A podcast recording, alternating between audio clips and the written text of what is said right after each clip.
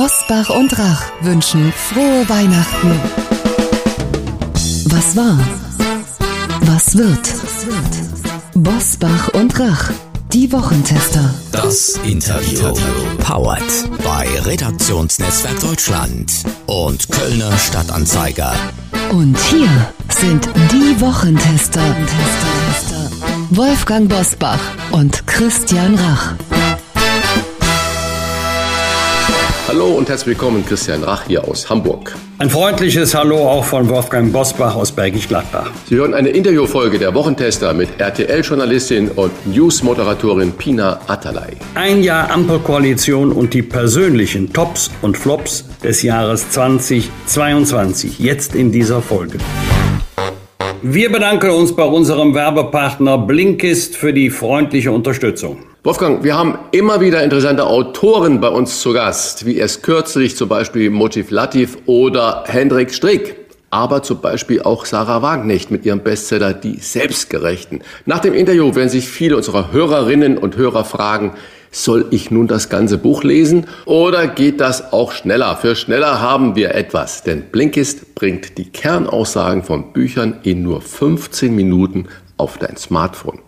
Ein ganzes Buch mit mehr als 200 oder 300 Seiten in nur 15 Minuten. Wie funktioniert das? Blinkist ist eine App, die dir die Kernaussagen von mehr als 5500 Sachbüchern und Podcasts in jeweils nur 15 Minuten zusammenfasst. Zum Hören und Lesen als Blink oder Shortcast. Wir finden, diese Viertelstunde kann man immer erübrigen, besonders auch, wenn man so viel unterwegs ist. Genauso ist es, Sachbücher und Podcasts über die Blinkist-App zu hören oder zu lesen. Das spart viel Zeit. Und mit dem neuen Feature Blinkist Connect können Premium-Nutzer ihren Zugang ab sofort mit einer Person ihrer Wahl teilen, mit nur einem Klick und mit persönlichen Gedanken oder Kommentaren, um gemeinsam Neues zu entdecken. Wer nun sagt, das hört sich interessant an, das will ich ausprobieren, für den haben wir ein exklusives Angebot, denn Wochentester, Hörerinnen und Hörer erhalten 25% Rabatt auf das Jahresabo Blinkist Premium. Inklusive Blinkist Connect sind das zwei Premium-Accounts zum Preis von einem und Sie können vorher natürlich alles sieben Tage lang kostenlos testen. Den exklusiven Wochentester-Rabatt von 25% erhalten Sie im Internet auf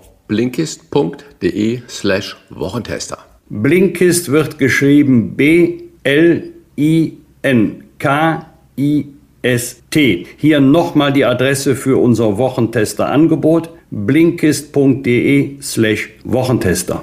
Heute zu Gast bei den Wochentestern Pina Atalay. Die Journalistin und Moderatorin der Nachrichtensendung RTL Direkt spricht mit den Wochentestern über ihre Tops und Flops des Jahres 2022 in der Politik und ein Jahr Ampelkoalition. Zum dritten Mal ist sie jetzt dabei bei unserem Podcast. Sie ist fast zu einer guten Freundin geworden, wenn wir immer im Dezember auf das Jahr zurückschauen. Mit dem Krieg in der Ukraine, der hohen Inflation, der Energiekrise und wichtigen Schritten zurück in ein Leben nach Corona war viel los. In diesem Jahr, wir sind gespannt auf Ihre persönlichen Tops und Flops und begrüßen die Journalistin und RTL Direktmoderatorin Pina Atalay.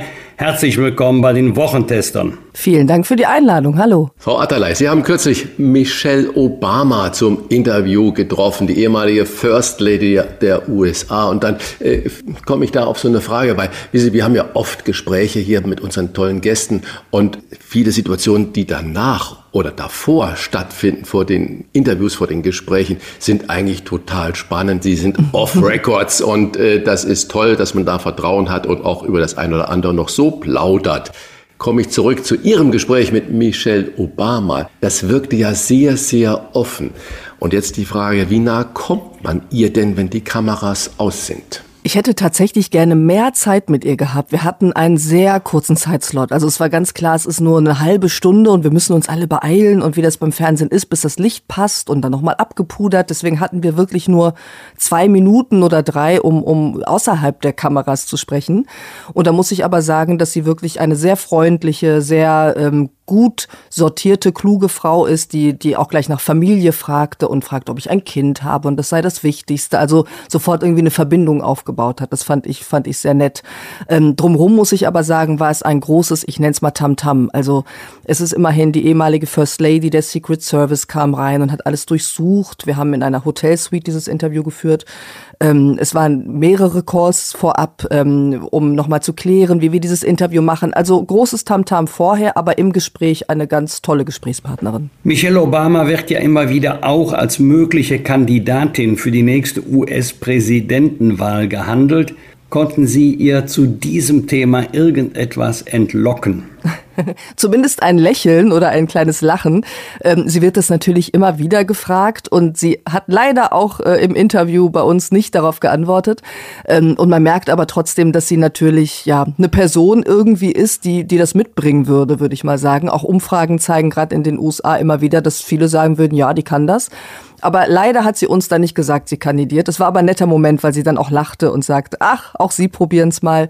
Ähm, ich habe aber schon gemerkt, dass immer, wenn es um Politik ging, ich habe dann beispielsweise nach einer möglichen Kandidatur, damals war es noch die mögliche, jetzt ist ja klar, dass Trump kandidiert, ähm, Trumps Kandidatur, Kandidatur gefragt. Ich habe gefragt, ob Joe Biden nochmal kandidieren sollte. Nach Putin gefragt. Da merkt man, dass sie sich sehr zurückhalten will. Also politische Sachen waren nicht so ihr Bereich, über den sie reden wollte. Sie wollte über ihr neues Buch sprechen. Man merkt aber trotzdem, dass sie sich da viele Gedanken drum macht und da durchaus gut zu antworten könnte, wenn sie es würde. Sie haben Stichwort das neue Buch gegeben. Michelle Obama ist ja überall, ich sag mal auch Coverlady auf den Büchern, in den Zeitschriften und überall äh, sieht man dieses strahlende Lächeln von Michelle Obama. Das sind ja schon Rockstar-Qualitäten mhm. und da denke ich jetzt an Robert Habeck, wie, äh, wie er in Deutschland wie er in Deutschland gestartet ist. Er war so fast der Heizbringer. Heute ist ja mit den ganzen Krisen, die uns da alle umgeben, äh, natürlich eine sehr schnelle Entzauberung passiert. Aber jetzt mal Hand aufs Herz. Wer könnte denn in Deutschland so ein neuer Rockstar der Politik werden? Ja, man sieht immer, man ist schnell ein Rockstar, aber der Fall kommt schnell und tief und das ist vielleicht sogar auch in anderen Ländern äh, ähnlich, würde ich mal sagen. Wenn man sich andere, gerade jüngere Regierungschefinnen, Chefs anguckt oder Präsidenten, das verändert sich dann eben im Laufe der Zeit, weil die Realität zuschlägt, ja. Und das hatten wir hier in Deutschland eben auch. Jemand, der so ein bisschen als derjenige, der jetzt alles retten kann, der anders ist, der genau eine Rockstar-Qualität hat, mit reinbringt, äh, sieht dann einfach ja, in der Realität sieht die Welt anders aus. Man muss harte Entscheidungen treffen, die eben nicht alle Bürgerinnen und Bürger gut finden. Ich weiß nicht, ob mir jetzt in Deutschland unbedingt sofort jemand einfällt, wenn Sie jetzt den Vergleich Michelle Obama ziehen. Äh, sie ist schon eine spezielle Person und auch in den USA mit natürlich irgendwie 350 Millionen Einwohnerinnen, Einwohnern ähm, ist natürlich auch der Hype noch mal größer als bei uns. Also da fällt mir jetzt nicht direkt jemand ein, aber ich glaube, auch bei Obama wäre es vielleicht fast ähnlich. Es ist ja ihrem Mann auch so ergangen. Da kommt dann jemand, der so anders ist und in der Realität sieht die Welt anders aus. Beim Thema Rockstar erinnern wir uns sicherlich alle an das Selfie der gelb-grünen Verhandler Lindner, Wissing, Baerbock und Habeck aus dem vergangenen Jahr. Die strahlten im September 2021, also nach der Bundestagswahl, viel Zuversicht aus. Heute sind zwei Drittel der Deutschen mit der Ampel doch eher unzufrieden. Was hat die Koalition aus Ihrer Beobachtung falsch gemacht? Ja, das waren tatsächlich kurze politische Flitterwochen und gerade zu Beginn wollte man ja unbedingt dieses Bild zeichnen. Wir sind genau die Richtigen, wir verstehen uns super, egal welche Differenzen es gibt, weil das zwischen einem Habeck und einem Lindner es kompliziert werden wird. Das war ja schon in den Koalitionsverhandlungen klar und man hat natürlich versucht, darüber hinwegzusehen oder nach außen zumindest den Eindruck zu erwecken. Und man muss natürlich sagen, dass keiner damit rechnen konnte, ja, dass es dann so schlimm wird, äh, sage ich mal. Es ist ein Krieg in Europa ausgebrochen wir haben alle mit den Konsequenzen zu kämpfen. Das ist dann schon heftig für eine neue Regierung, damit äh, umzugehen und Entscheidungen zu treffen. Das spielt sicher eine Rolle und trotzdem, glaube ich, war es von Anfang an klar, dass zwischen Grünen und der FDP es immer wieder Probleme geben wird. Und damit einem Kanzler Scholz, der sogar jetzt mal auf den Tisch gehauen hat, obwohl er es nicht unbedingt wollte, und gesagt hat, ich entscheide jetzt, was ähm, die Atomkraftwerke angeht. Also ich vermute, man hat zu viel gewollt, dass es gut funktioniert und übersehen, dass es dann doch viele Sachen gibt, bei denen man sich nicht einig ist und jetzt hat man den Salat. Ne? Und es ist schon auch so, dass man merkt, dass so viel unterschiedliche Ideologien zum Teil oder Ideen sind, wie, wie man dieses Land voranbringt. Und das zusammenzubringen, ist durchaus schwierig. Wolfgang Bosbach hat ja gerade dieses berühmte Selfie angesprochen. Dazu hat Christian Lindner in diesen Tagen im Focus-Interview gesagt, mein Gefühl ist nicht, dass der Abend erst ein Jahr her ist. Es fühlt sich an wie Jahre. Die verschachtelten Krisen haben alle Leichtigkeit überrollt. Das war das Zitat von Lindner. Das klingt natürlich ziemlich ehrlich, aber auch ziemlich geschafft. Sind wir mit den Politikern und den Politikerinnen manchmal zu ungerecht? Erwarten wir zu viel von ihnen bei allen zehn Sendern in den Interviews, ob das Sonntagnacht ist oder Freitagnacht ist oder morgens um Viertel nach sieben? Heute, als ich hier zu mir herfahre, waren schon die Manuela Schwesig um Viertel nach sieben im Live-Interview bei NDR Info. Erwarten wir zu viel von diesen Menschen? Ja, ich habe ja tatsächlich ähm, fast jeden Abend ähm, einen Minister, eine Ministerin, einen Politiker, eine Politikerin im Studio. Herr Bosbach, Sie waren ja auch schon häufiger mal zugeschaltet oder da. Und ich bin mir immer dessen bewusst, dass das ähm, für Politikerinnen und Politikern auch hart ist. Sie haben einen langen Tag, die haben viel zu entscheiden, da ist auch eine Last, die auf ihnen liegt. Und deswegen gehe ich auch immer mit Respekt mit ihnen um. Trotzdem äh, gehört eben dazu, ja, das, das gehört zum Geschäft, würde ich mal sagen. Also ich glaube, jeder, der sich gerade dann in die ähm, ja, großen Spitzenpositionen begibt, in so wichtige Positionen, weiß, was ihm da grollt. Und natürlich konnte man jetzt nicht ahnen, dass es so heftig wird, dass ähm, ja auf einmal man einen Krieg mit einem Krieg zu handeln hat. Ähm, und da müssen wir natürlich als Journalistinnen und Journalisten immer wieder dran denken. Das heißt aber nicht, dass ich in den Interviews schonender sein muss, weil da sind zwei Menschen auf Augenhöhe und ich will ja nur im Sinne der Zuschauerinnen und Zuschauern was erfragen, wissen, gerade wenn es um Sachen geht wie Entlastungspakete, das, was jeden Einzelnen betrifft. Da muss ich hart bleiben und trotzdem bin ich mir bewusst, dass das nicht ohne ist. Und gerade im Netz merken wir es natürlich bei Twitter zunehmend, aber auch ja, bei anderen, in anderen Kanälen, dass da sehr schnell Urteile gefällt werden. Da bin ich doch eher zurückhaltend und vorsichtig. Vaterlei, Sie kommentieren Politik, Sie beobachten Politik. Juckt es Sie manchmal in den Fingern, so die Rollen zu tauschen und selber politisch aktiv zu werden? Ich bin, glaube ich, zu gerne Journalistin und Journalisten, äh, Journalistin um, äh, und auf der anderen Seite. Also ich war jetzt gerade beim äh, G20-Gipfel auf Bali dabei, beim G7 in Elmar und habe noch mal ein bisschen näher mitbekommen, ähm, wie es da auch zugeht und finde dann doch die berichterstattende Position viel, viel interessanter und besser. Das ist natürlich die Rückzugsort für alle Journalisten und Journalistinnen natürlich, dass man sagt, ja, wir sind ja gar nicht die Handelnden, sondern nur die Kommentierenden. Die Handelnden sind natürlich immer herausgefordert, alles auch richtig zu machen. Ihr Heimatsender RTL ist natürlich auch eine Herausforderung, denn RTL war ja in diesem Jahr in permanenter Umstrukturierung mit wechselnden Chefs, neuen Strategien mhm. und sagen wir von außen betrachtet, auch großer Verunsicherung. Hätten Sie denn bei dieser Selbstbespiegelung und diesen Strukturdebatten bei RTL nicht auch weiterhin bei ARD bleiben können? Weil da ist ja genau das Gleiche los. Ja, also da muss man sagen, in den Krisen sind sie jetzt gerade vereint vielleicht, ja, aber es sind ja doch durchaus unterschiedliche Krisen. Bei RTL ähm, ist es natürlich im Moment auch die, ich sag mal, Lage drumrum. Ähm, ich bin jetzt keine äh, Programmgeschäftsführerin oder jemand, der mit Werbung zu tun hat, aber das ist ja auch ein Learning, was ich habe jetzt bei einem Privatsender. Natürlich kommt es auch darauf an und das ist einfach jetzt anders die Situation als im vergangenen Jahr. Was für mich aber wichtig ist, dass der Inhalt weiterhin wichtig ist und zählt und das ist so. Also RTL direkt läuft gut, RTL aktuell läuft ohnehin seit, seit Jahrzehnten gut. Und wir haben auch immer noch wirklich die Kapazitäten, Sondersendungen zu machen, ähm, andere Sendungen zu machen. Wie gesagt, ich war gerade beim G20. Also mein inhaltlicher Kern, der ist geblieben, der war bei der ARD da, der ist hier da. Was die Strukturen angeht, da ja, das ist quasi nicht mein Business zum Glück. Und trotzdem wünsche ich mir natürlich für alle Sender, weil ich einfach in einer Demokratie diese, ähm, ja, auch dieses beides gut finde, das Private, das Öffentlich-Rechtliche und wichtig finde, dass sich das irgendwie löst und äh, Strukturen besser zu organisieren sind, so dass wir Journalistinnen und Journalisten ordentlich arbeiten können. Mhm. Also beim Augenzwinkern, Sie bereuen den Wechsel zu RTL überhaupt nicht. Also ich hatte auf jeden Fall ein gutes Jahr. Es ist viel passiert. Ich habe begonnen mit einer Sendung ähm, Olaf Scholz am Tisch mit vier Bürgerinnen und Bürgern. Ich weiß nicht, ob Sie sie gesehen haben, wo ein Kanzler dann doch durchaus auch mal anders war. Das war eine klasse Sendung. Für mich ist wichtig das, was ich den Zuschauerinnen und Zuschauern geben kann. Und das ist bei RTL dieses Jahr wirklich gut gelaufen. Also obwohl jetzt verankert bei RTL, machen Sie sich Sorgen um den Bestand des öffentlich-rechtlichen Rundfunks oder sagen Sie nein, er wird Bestand haben auf Dauer? Sie haben ja auch gerade auch angedeutet, Konkurrenz belebt das Geschäft, hier die öffentlich-rechtlichen und da die privaten, aber die öffentlich-rechtlichen müssen sich auch etwas umstellen oder mutig Reformen angehen. Also erstmal finde ich, wie gesagt, beide Systeme wichtig, dass es sie gibt. Ich finde den öffentlich-rechtlichen Rundfunk wichtig. Ich war lange Teil davon und ich nutze ihn ja auch noch und ähm, bin froh, dass es ihn gibt. Genauso wie ich froh bin, dass es private, starke private Sender gibt. Und ähm, ich bin mir sicher, dass bei den öffentlich-rechtlichen definitiv was passieren muss. Das sagen ja auch alle selbst. Ähm, ich leide dann vielleicht so ein bisschen mit den Kolleginnen und Kollegen mit, die rausgehen, mit Reporterinnen, Reportern, mit ja auch Kolleginnen, die ich ja noch kenne, die vor der Kamera stehen, die nur mit dem ganzen System, sage ich mal, auch nichts zu tun haben in dem Sinne, ja, die da keinen Einfluss haben und dann teilweise auch heftige Reaktionen abbekommen.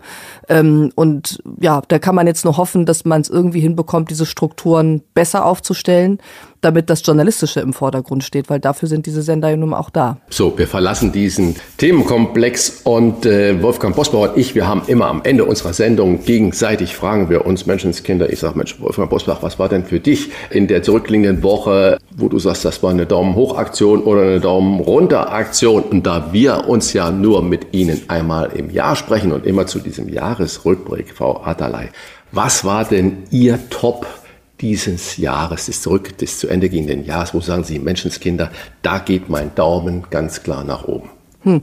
Ist dieses Jahr wirklich schwierig, muss man sagen. Es war ja schon, als wir uns das letzte Mal unterhielten, war Corona ganz heftig, auch das Jahr davor. Also wir haben ja jedes Jahr wieder neue Krisen. Es fällt mir jedes Mal so unglaublich schwer. Darf ich dann auch was einfach aus meiner Sicht sagen? Also sozusagen. Ja, bitte drum. Also mein, mein Highlight war tatsächlich dann doch vielleicht ähm, Michelle Obama zu treffen. Das ist jetzt so wenig journalistisch vielleicht, aber das war dann doch mal ein anderes Gespräch und, und spannend in den USA. Das war der Midterms-Tag, als ich sie traf, in einem Land zu sein, das eben auch ziemlich struggelt und versucht irgendwie seinen Weg zu finden, den 6. Januar im Nacken hat. Wir haben ja nun die Reichsbürger hier, äh, die auch ähnliches planten, also auch wieder ernste Themen, aber das war schon ein, ein guter Moment, finde ich. Und das Kanzlerinterview, das ich angesprochen habe, war gut. Das ist so aus meiner Sicht sind so zwei Sachen, an die ich mich gerne erinnere, weil das was gebracht hat dem Zuschauer und auch mir. Und ich nehme an, unser aller Daumen geht ja steil nach unten, wenn wir an den 24. Februar denken, an den Überfall Russlands auf die Ukraine. Abgesehen von diesem Drama, wo senken Sie denn noch den Daumen, wenn Sie an das Jahr 2022 denken? Ja, es sind tatsächlich viele Krisen, die uns begleiten. Also ja, 24. Februar, Sie haben es angesprochen. Ich saß an dem Wochenende jeweils fünf Stunden im Studio und wir haben berichtet. Das werde ich auch nicht so schnell vergessen. Ähm, und wenn man jetzt aber beispielsweise in den Iran guckt, wo, wo ganz viele junge Menschen, Frauen, Mädchen, auch junge Männer, heute hat es erst eine Hinrichtung gegeben, äh, sterben, weil sie um ja für die Freiheit kämpfen. Das sind natürlich schwer zu ertragende Bilder, über die wir hier auch immer wieder berichten. Aber genauso sehe ich nach Deutschland, ähm, wo wir jetzt sind wir wieder beim Krieg, die Konsequenzen spüren, ganz viele Menschen, die nicht wissen, wie es weitergeht, die, die Sorgen haben, die finanzielle Probleme haben. Also ich glaube, wir brauchen ganz viele Daumen in diesem Jahr, die nach unten gehen, aber dann auch wiederum, äh, ich sag mal, einen starken, so, so den Muskel, den starken Muskel am Arm, also die Power zu sagen, wir lösen das irgendwie alle zusammen und versuchen nach vorne zu blicken. Wenn wir jetzt Krisen besprechen, wenn man in Südamerika sich umhört oder auch in Südostasien, oder in Afrika, dann sagen die, ja, ja, der Ukraine-Krieg, das ist ein regionaler Konflikt, das geht uns gar nichts an. Wir haben aber auch, Wolfgang Bosser hat gesagt, viele Krisen sind ja überhaupt nicht mehr präsent. Iran haben Sie schon angesprochen. Das ist ja wirklich noch ein Nachrichtenthema bei uns. Aber welche Krisen haben wir in Ihren Augen denn total aus den Augen verloren? Mhm. Ja, das ist gut, dass Sie das ansprechen, denn tatsächlich besteht diese Welt ja nun seit Jahrzehnten aus vielen Konflikten, Krisen, Kriegen, ähm, wo wir nicht immer hingucken. Also in Syrien, der Krieg geht weiter. Ähm, in Afrika gibt es so viele Konflikte, Hunger. Wir haben die Klimakrise, die zu bewältigen ist. Ich war ja eben in Indonesien auf Bali ähm, und habe mich da auch mit einigen Journalistinnen und Journalisten unterhalten, ähm, die eben aus aller Welt kamen, aus Südkorea, auch viele Indonesier. Ähm, und die sagt, natürlich haben wir eine andere Sicht auf die Welt. Und ähm, ja, dieser Krieg beeinflusst irgendwie auch, weil es geht um Ernährungssicherheit, das spüren wir hier auch, aber wir haben vor allem die Klimakrise vor der Tür oder andere Probleme. Und das dürfen wir nicht aus den Augen verlieren. Das versuchen wir auch in den Sendungen immer wieder. Was sind darüber hinaus Themen dieser Welt, die uns aber auch tangieren in einer globalisierten Welt? Wir können da nicht die Augen verschließen. Und ähm, deswegen finde ich es unglaublich wichtig, da immer wieder hinzugucken oder ähm, ja auch mal positive Geschichten vielleicht zu erzählen. Vielleicht, ja, wir haben neulich eine Geschichte gehabt, dass der 500. Orang-Utan ausgewildert wurde, eine ja, Tierart, die vom Aussterben bedroht ist. Auch sowas mal zu zeigen. Wir müssen die Welt im Blick haben. Wenn Sie einen Blick in das neue Jahr werfen, 2023, worauf freuen Sie sich am meisten oder ein bisschen flapsig formuliert, so welche Nachricht würden Sie besonders gerne verkünden? Dass dieser Krieg vorbeigeht. Das wäre natürlich eine Nachricht, die ich gerne nächstes Jahr verkünden würde und in dem Sinne ausgeht, dass die Ukrainer eben sagen, so für uns ist er wirklich beendet und so, dass wir auch als Land sozusagen bestanden haben weil dadurch sich natürlich auch andere Sachen nochmal verändern würden. Das wäre, glaube ich, so die Nachricht, die man sich für die Welt, für Europa, für die Ukraine vor allem wünscht. Frau Atalay, und ganz persönlich, glauben Sie das wirklich, dass der Krieg nächstes Jahr zu Ende geht? Es sieht dass ja das ein Wunsch ist, ja, aber glauben Sie es? Ja, es ist schwierig. Also Zelensky hat ja noch gesagt, bis zum Winter. Der Winter ist da, also die Winter dieses Jahres. Es sieht ja nun momentan wirklich nicht nach einer Lösung aus. Also keine Verhandlungsbereitschaft auf russischer Seite. Es äh, ja, eskaliert eigentlich immer mehr. Der Winter wird jetzt natürlich ganz heftig, auch für die russischen Soldaten. Ich bin sehr gespannt, wie das enden soll und ähm, auch sehr gespannt, wie sich Deutschland weiter positionieren wird. Natürlich hilft man auf eine Art und Weise, aber ja, es wird immer mehr gefordert. Wie weit wird man da gehen? Also so schnell wird dieser Krieg vermutlich leider nicht enden. Äh, Frau Atterlei, ich unterstelle jetzt mal, dass Sie so ähnlich denken wie ich, jedenfalls an dieser Stelle. Politik ist ein wichtiger Teil unseres Lebens, aber nicht unser ganzes Leben. Mhm. So persönlich, privat, wo würden Sie sagen, das war toll, und darauf hätte ich auch verzichten können in diesem Jahr. Nein, was natürlich immer wunderbar ist, ich habe ja auch ein Kind, äh, zu sehen, wie das groß wird und wie es dem gut geht. Und das ist eigentlich immer so das Wichtigste, wie Sie sagen. Der Job ist wichtig, aber Familie steht ganz weit vorne. Und ähm, das ist immer was Schönes, was ich sehen kann und dass auch sie die Welt entdecken kann und man ihr eben auch die schönen Sachen der Welt zeigen kann, bei allem Leid, das es gibt. Und verzichten kann ich auf die acht Millionen gefühlten Erkältungen, die wir dieses Jahr hatten, die ich jetzt auch gerade wieder habe. Es ist ja äh, Wahnsinn, äh, Sie haben es ja wahrscheinlich auch gesehen, gehört, wie viele Infekte, Bakterien, Viren unterwegs sind, auch teilweise mit dramatischen Konsequenzen für Kinder und da kann ich gut drauf verzichten und hoffe, dass das jetzt einfach mal bald durch ist. In Hamburg waren wir beide ja fast Nachbarn, sage ich ja. so. Und ich weiß ja, dass Sie ja umgezogen sind nach Berlin. Und deswegen natürlich die letzte persönliche, private Frage. Wie werden Sie Weihnachten dieses Jahr verbringen im neuen Zuhause? Tatsächlich ganz gemütlich äh, mit meiner Familie zu Hause. Also wir haben gesagt, wir sind viel unterwegs, ich bin viel unterwegs, äh, Washington, Bali, gerade die letzten Wochen, dann waren wir noch in Istanbul und da bin ich froh, wenn wir einfach mal gemeinsam am Tisch setzen und ich versuche mich an einem Weihnachtsbraten. Als ich ihn letztes Mal machen wollte, habe ich mir die Finger verbrannt. Also man merkt, ich bin nicht die beste Köchin, aber dieses Jahr versuche ich es besser zu machen. Dann rufen und, Sie mich äh, an, falls Sie ein Problem entspannt. haben. Ja? Ich wollte gerade sagen, Herr Rach, ich habe eigentlich die beste Nummer, ja, um, ja. um Sie anzurufen und um bitte, bitte, ja, bitte drum, ja. um Tipps zu fragen. Vielen Dank. Ja, und wenn Sie noch jemanden zum Essen brauchen, können Sie mich anrufen. Äh, Auch Herr Bosbach, sehr noch, gerne. Noch, noch, eine andere Frage. Machen das die Atterleis so wie die Bosbachs auch? Also wir schenken uns dieses Jahr nichts und dann äh, unter dem Christbaum. Aber eine Kleinigkeit, die habe ich natürlich dabei, worauf dann die andere Seite sagt, ich auch.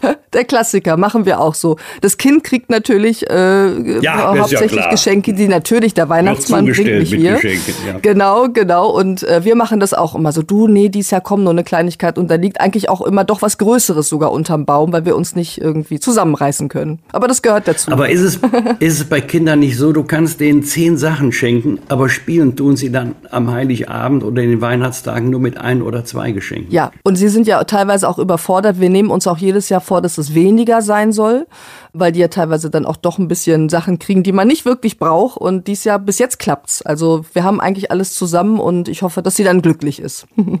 Vielen Dank für diesen Blick auf Ihr persönliches Weihnachtsfest und die Themen dieses Jahres. Wir wünschen Ihnen ein besinnliches Fest, Ihnen und Ihren Lieben und freuen uns auf ein Wiederhören aller spätestens zum Jahresausklang 2023. Okay? Vielen Dank, da freue ich mich auch sehr. Ihnen auch schöne Weihnachten, bleiben Sie alle gesund und hoffen wir nur das Beste. Frohe Weihnachten wünschen wir gemeinsam mit unserem Werbepartner Viva Con Agua. Viva Con Agua ist ein gemeinnütziger Verein, der sich weltweit für den Zugang zu sauberem Trinkwasser einsetzt. Mit Aktionen in Bereichen Kunst, Kultur und Sport sammelt Viva Con Agua seit 16 Jahren Spenden und unterstützt so Wasserprojekte, zum Beispiel in Uganda, Äthiopien oder Nepal.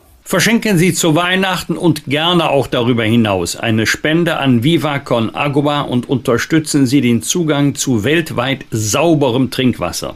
In diesem Jahr mit neuen Spendenurkunden, deren Motive Künstlerinnen aus Südafrika, Kenia, Sambia und Nepal gestaltet haben. Seien Sie in nur wenigen Schritten dabei. Wählen Sie auf der Webseite geschenke.vivaconagua.org ein Motiv für die Spendenurkunde aus, geben Sie einen Spendenbetrag nach Wahl ein und zahlen Sie sicher per Kreditkarte oder PayPal. Und schon erhalten Sie eine Spendenurkunde zum digitalen Versenden oder Ausdrucken zu Hause. Gerne fertigt Viva Con Agua übrigens auch Spendenurkunden in größeren oder besonderen Auflagen an, zum Beispiel für Teams, Kundinnen und Kunden oder Kolleginnen und Kollegen. Hier noch einmal die Internetadresse von Viva Con Agua. Geschenke.vivaconagua.org. Ich buchstabiere Ihnen mal Viva Con Agua. Viva wie das Leben mit V-I-V-A. Con heißt lateinisch mit und wird geschrieben C-O-N und dann Agua wie das Wasser mit A-G-U-A. Viva Con Agua, aber bitte zusammenschreiben. Alle Informationen zu Viva Con Agua finden Sie selbstverständlich auch in unseren Show Notes. Das Team von Viva Con Agua und wir wünschen Ihnen schöne und besinnliche Festtage. Bosbach und Rach. Im Internet diewochentester.de Das waren die Wochentester, das Interview mit Unterstützung vom Kölner Stadtanzeiger und dem Redaktionsnetzwerk Deutschland. Wenn Sie Kritik, Lob oder einfach nur eine Anregung für unseren Podcast haben, schreiben Sie uns auf unserer Internet- und auf unserer Facebook-Seite. Fragen gerne per Mail an kontakt@diewochentester.de und wenn Sie uns auf einer der Podcast-Plattformen abonnieren und liken, dann freuen wir uns ganz besonders. Hören Sie doch mal rein in unsere neue Kompaktausgabe der Wochentester bereits am Donnerstagabend ab 22 Uhr. Die neue reguläre Folge hören Sie dann am Freitag ab 7 Uhr. Danke für Ihre Zeit. Was war? Was wird? Wolfgang Bosbach und Christian Rach sind die Wochentester.